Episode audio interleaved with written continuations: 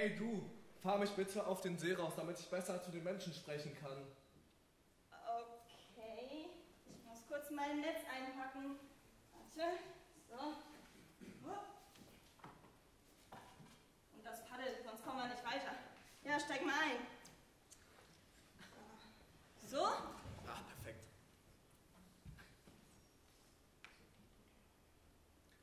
Und jetzt fahr in die Mitte des Sees, wo es am tiefsten ist, und werf deine Netze bitte aus. Nochmal? Al, wir haben die ganze Nacht lang gefischt. Fische kommen doch nur nachts an die Oberfläche. Was soll ich denn tagsüber da meine Netze auswerfen? Vertrau mir und mach's einfach. Aber. Also, das ergibt echt wenig Sinn. Aber, weil du es sagst, will ich es tun. Na gut. Ich weiß auch nicht, wohin das führen soll. Ja, hier ist der See am tiefsten. Oh. What? Wow! Oh nein, das sind so viele Fische! Oh Mann! Leute, helft mir! Ich habe so viele Fische auf einmal! Oh Mann, oh Mann! Das sind so viele! Oh, Jesus! Geh weg von mir!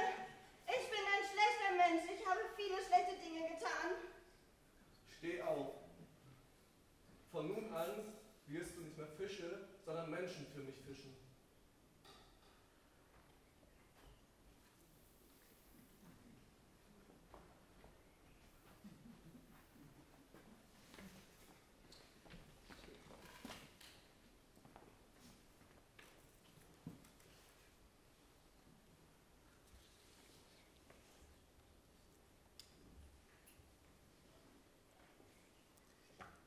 Der Fischerzug des Petrus. Eine bekannte Geschichte, der wohl bekannteste Text in der ganzen Bibel. Ich persönlich würde Ihnen eine andere Überschrift geben, eher das Abenteuer von Petrus und Jesus. Ich muss zugeben, das ist einer meiner Lieblingstexte, denn der Text ist so gut geschrieben und so bilderhaft dargestellt. Anna und Justus haben gezeigt, wie man sich das ungefähr vorstellen kann, wie das so abgelaufen ist. Ja, es handelt sich hier um Petrus, der hier ein Abenteuer durchmacht. Aber was ist denn überhaupt ein Abenteuer? Das ist eine sehr spannende Frage. Ein Abenteuer ist etwas Neues, worauf ich mich einlasse. Man beginnt sich in eine neue Situation und etwas Unerwartetes passiert. Eine neue Situation tut sich auf. Es ist nämlich ähnlich wie in Film und Fernsehen, in manchen Büchern, wo ein Held sich auftut, um etwas Neues zu erfahren, um ja, mutig genug zu sein, sich etwas Neuem und etwas Unerwartetem zu stellen. Ein Abenteuer bedeutet auch, sich aus einer gewohnten Situation, sich in eine Lage zu geben, in der nicht alles glatt läuft, wo es manchmal schwierig wird, wo man Angst hat, Zweifel oder womöglich auch gucken muss, wo man bleibt. In der Bibel gibt es genügend Abenteuer und in ein Abenteuer will ich euch mit reinnehmen. Alles beginnt an den See, an den See Genezareth. Jesus ist dorthin gekommen und eine riesige Menschenmenge folgt ihm. Und sie rücken ihn ganz schön auf die Pelle. Sie lassen ihn absolut keine Ruhe und drängen immer näher an ihn ran. Tja, das ist wirklich eine sehr enge Situation für Jesus. Erstaunlich finde ich, wie scharf die Gemeinde oder das Volk dort ist, Gottes Wort zu hören. Sie haben Jesus wahrscheinlich schon als Prediger miterlebt. In Lukas 4 wird beschrieben, dass er in vielen Synagogen predigt und bereits schon als Verkündiger und als Prediger tätig ist. Er ist schon unterwegs und verkündigt das Wort Gottes. Und das löst in Volk eine positive Stimmung aus, denn sie wollen mehr hören, sie wollen wirklich mehr von diesem wunderbaren Wort Gottes. Aber wenn so viele Menschen auf einen zukommen, dann ist es schwer, sich Gehör zu verschaffen, ja, oder sogar etwas zu sagen. Alle reden durcheinander, keine Ordnung ist da und ja, Ruhe kriegt man dort auch nicht. Was macht Jesus hier also? Er nutzt die Möglichkeiten, die in ihr gegeben ist. Er geht zu den Fischern mit dem Boot, spricht sie an und fragt sie, ob sie ein bisschen auf den See hinausfahren könnten. Gesagt, getan. Nun ist er auf dem See. Und das hat Vorteile. Einmal kann niemand mehr an ihn randrängen. Er hat seine Ruhe. Alle können ihn sehen und alle können ihn hören. Das ist wunderbar. Und zugegeben, ich beneide ein bisschen die Fischer, die mit Jesus in diesem Boot sitzen. Es sind eigentlich die besten Plätze, zu vergleichen wie mit den ersten Reihen in der Gemeinde. Ganz nah an Gott, Wortes, äh, Gott, äh, Wort Gottes zu sein, ist wirklich etwas Gutes. Man kann es verstehen und man ist nah dran. Hm, warum nicht? Auf jeden Fall sind die Fischer ganz nah an Jesus. Bei den Gedanken der Fischer habe ich immer gedacht, was ist das eigentlich für ein einfaches Leben? Man fährt immer wieder hinaus auf den See, wirft seine Netze aus, dreht Däumchen und wartet, bis die Fische im Netz drin sind und dann später einfach das Netz wieder ins Boot, ab aufs Festland und Feierabend. Einwandfrei. Die Familien sind versorgt, was will man mehr? Tja, falsch gedacht. Das ist eigentlich ein sehr harter Knochenjob. Wie wir in Anspiel miterlebt haben, sie arbeiten hauptsächlich nachts, weil dort die Fische an der Wasseroberfläche sind. Und tagsüber können sie nur in seichten Gewässern oder in tiefen, also in niedrigen Gewässern fischen. Aber dort fangen sie nicht viele Fische. Und sie sind am See Genezareth. Der See Genezareth, der hat eine, ja, kleine negative Eigenschaft. Dort können nämlich oft ganz spontane Stürme oder Windböen auftreten. Hier hat der Wind nämlich die Möglichkeit, sehr stark zu beschleunigen und richtige starke Stürme entstehen. In Lukas 8 haben wir einen kleinen Einblick, wie das aussehen kann, in dem dass Jesus mit seinen Jüngern über, über den See Genezareth fährt und so ein Sturm kommt hervor. Die Jünger haben Angst und sie flehen um ihr Leben. Sie haben wirklich Schwierigkeiten, mit dieser Situation klarzukommen und sowas wie Rettungsringe oder Rettungswesten kannten sie nicht. Das heißt, wenn du von Boot gefallen bist, von der Welle weggespült oder von einer Windböe mitgerissen wirst und du landest im Wasser, dann bist du den Wellen und den Wind ausgesetzt. Dann bist du quasi verloren. Ein riskanter Job, wofür die sehr viel Respekt verdienen. Und eigentlich ist dieser Beruf schon ein Abenteuer für sich. Nachdem Jesus aufgehört hat zu predigen, wendet er sich nun an Petrus. Und diesen Dialog habe ich euch hier mit auf der Folie mit festgehalten. Jesus geht zu ihm hin und fordert ihn so auf, Mensch, fahr noch mal raus auf den See.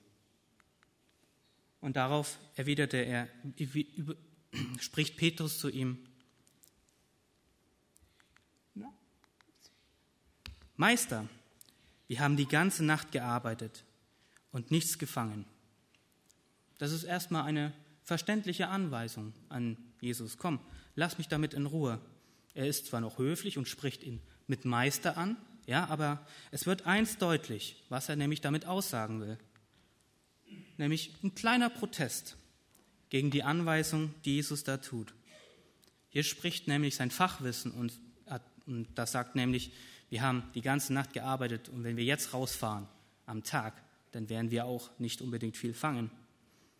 Und die aktuelle Situation oder die Umstände der Fischer werden beschrieben, in denen, dass er vielleicht auch äußert, dass er am Ende seiner Kraft ist, die ganze Nacht durchzuarbeiten, kann Kräfte nehmen. Und nun ja, für mich ist dieser Protest einerseits verständlich. Aber dieser Satz, der endet hier nicht. Im zweiten Halbsatz kommt nämlich eine kleine Wende aber auf dein Wort will ich die Netze auswerfen. Nun plötzlich gibt es diese Wende, weg von diesem Protest, weg von den Schwierigkeiten, von Fachwissen, von den aktuellen Umständen. Hier wird nämlich die Einwilligung klar. Okay, ich habe meine Schwierigkeiten damit, aber ich will mich trotzdem einlassen. Hier spricht plötzlich ein gewisser Glaube und Gehorsam an der Sache. Ich finde es sehr erstaunlich, dass er sich freiwillig nochmal darauf einlassen will. Aber womöglich hat er der Predigt von Jesus gelauscht und hat gemeint, Mensch, ich sollte mich doch mal darauf einlassen. Ja, gesagt, getan. Was dann passiert, haben wir ja gesehen im Anspiel. Das Wunder passiert, er fährt raus mit seinen Fischern und ja, das Boot ist voll. Randvoll. Sogar so voll, dass es droht zu kentern, dass die Netze reißen. Sie brauchen ein zweites Boot, um überhaupt damit klarkommen zu können. Dieses Wunder hat ihn anscheinend sehr beeindruckt. Denn im zweiten Dialog mit Jesus kommt nämlich etwas hervor.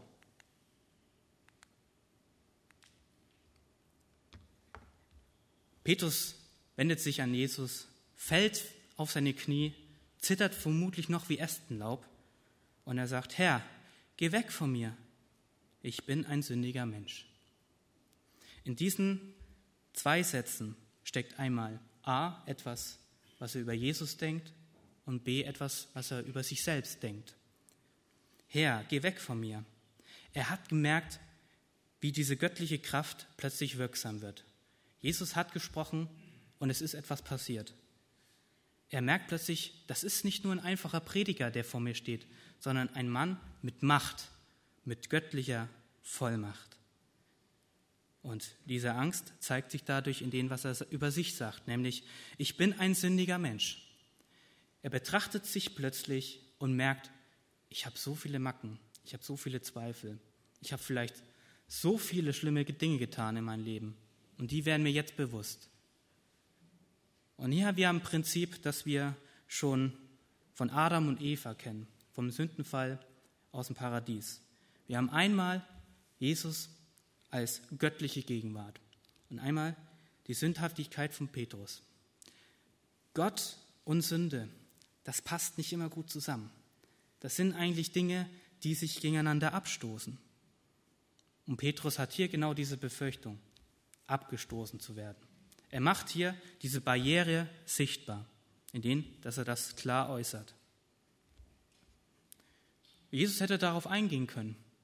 Das macht er auch, aber wie das für Jesus typisch ist, total unerwartet. Er antwortet nämlich, Fürchte dich nicht, denn er hat sich gefürchtet und wie er das hat. Für mich persönlich ist dieser kleine Satz schon eine große Zusage für sich. Wenn wir in der Bibel gucken, wie zum Beispiel in der Weihnachtsgeschichte, wo der Engel Gabriel zu Maria sagt, fürchte dich nicht, denn du wirst einen Sohn gebären und er wird der Messias werden, oder wo der Engel zu den Hirten spricht, fürchtet euch nicht, denn ihr werdet den Heiland sehen, den großen Ersehnten. Für mich bedeutet dieser kleine Satz, fürchte dich nicht, denn ich habe noch etwas Großes mit dir vor. Tja, und was er mit ihm vorhat, sagt er im noch im nächsten Satz. Von nun an wirst du Menschen fangen. In anderen Übersetzungen steht hier Menschen fischen. Aber im Prinzip geht daraus hervor, was Jesus mit ihm vorhat.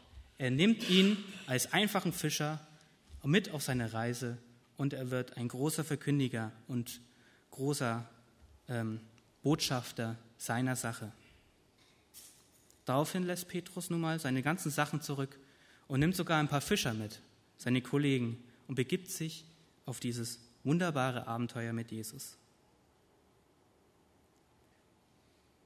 Nun, jetzt haben wir viel erfahren über Petrus und sein Abenteuer.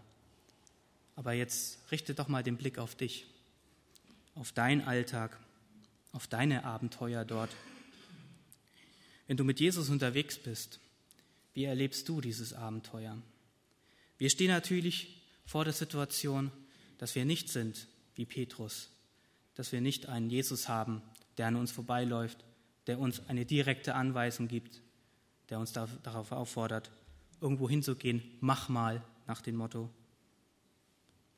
Vielleicht hast du auch Schwierigkeiten mit Abenteuer, weil es einfach zu viele Umstände gibt im Beruf oder Schwierigkeiten in der Schule, mit der Familie, Freunden oder Personen, die du nicht ausstehen kannst.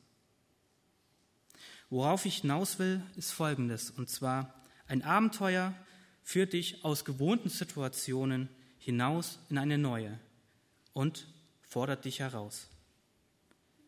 Im Großen und Ganzen geht, uns nicht, geht es uns nicht anders wie mit Petrus, der herausgefordert wird, sich auf die Anweisungen Jesus einzulassen. Wir sind auch Fischer, die manchmal eine Pechsträhne haben, die nachts nichts gefangen haben, die nicht viel Erfolg erfahren, keinen Fisch nach Hause bringen oder die Ziele nicht erreichen, die wir uns selbst setzen. Deswegen ist die Frage, was kann uns helfen, damit die Probleme und Schwierigkeiten uns am Abenteuer Jesus nicht hindern? Wie können wir etwas haben, was uns zu einem Abenteuer führt? Und erstaunlicherweise sind das die kleinen Dinge, die uns dazu hinführen. Ich habe das mit auf der Folie festgehalten. Es handelt sich nämlich um ein Wort, das Aber. Meister, wir haben die ganze Nacht gearbeitet und nichts gefangen, aber auf dein Wort hin will ich die Netze auswerfen. Petrus hat hier dieses Aber zugelassen. Er hat sein, seine Augen weggewandt von den ganzen Problemen und Schwierigkeiten, die er hat, und hat sich auf diese Zusage, auf diese Anweisung von Jesus eingelassen. Diese wunderbare Haltung ist etwas, was anwendbar ist. Sie richtet den Blick auf die Möglichkeiten und auf die Situationen, auf die wir uns einlassen können. Hiermit wird auch ein Perspektivwechsel geschaffen, der uns dazu führt, dass wir uns einer Herausforderung stellen können und dass wir sie auch anpacken können. Dieses aber ist direkt im Leben anwendbar und ich persönlich kann ein Lied davon singen. Sie haben ja jetzt etwas über die Malche erfahren. Ein paar kleine Dinge, wie es bei, euch ab, äh, wie es bei uns abläuft. Aber ich erlebe das hautnah. Mich hat der Anfang der Malchezeit komplett umgehauen. Für mich war vieles zu viel. Ich habe viel von meiner alten Stelle mit reingenommen, viele Probleme, viele Schwierigkeiten. Ich musste mich auf die neue Gegebenheit einstellen, auf neue Leute, neuen Unterricht, neue Situationen. Alles war mir zu viel. Tja, ich hätte die Möglichkeit, das abzubrechen. Ich hätte die Möglichkeit zu sagen, gut, ich will das nicht mehr. Doch für mich ist dieses Aber bewusst geworden. Ich habe zu meinem Herrn gesagt, Herr, es wird mir alles zu viel, alles zu bunt. Ich weiß nicht, ob ich das durchhalte, aber weil du mich dahingestellt hast, will ich mich darauf einlassen. Und was soll ich sagen? Jetzt sind zwei Jahre vorbei und ich muss sagen, als ich mein Netz ausgeworfen habe, habe ich ein volles Boot voller Erfahrungen, voller Freunde, voller Dinge, die mir ein Leben weiterbringen, die mich zu einer Berufung führen, zu einem Erzieher und Gemeindepädagoge. Ich bin dadurch unheimlich groß beschenkt mit dem, was Jesus mir zugesagt hat. Das darauf einlassen ist manchmal eine Hürde. Aber dieses Aber wünsche ich dir in deinen Alltag, in deinen schwierigen Situationen, in deinen Problemen. Wie Petrus dieses Aber gesetzt hat in sein Leben und somit seine Segel neu setzen konnte, so bitte ich das auch für dich, dass du das kannst, damit du das zulassen kannst. Begib dich damit auf ein großes Abenteuer mit Jesus. Amen. Ich lade dich jetzt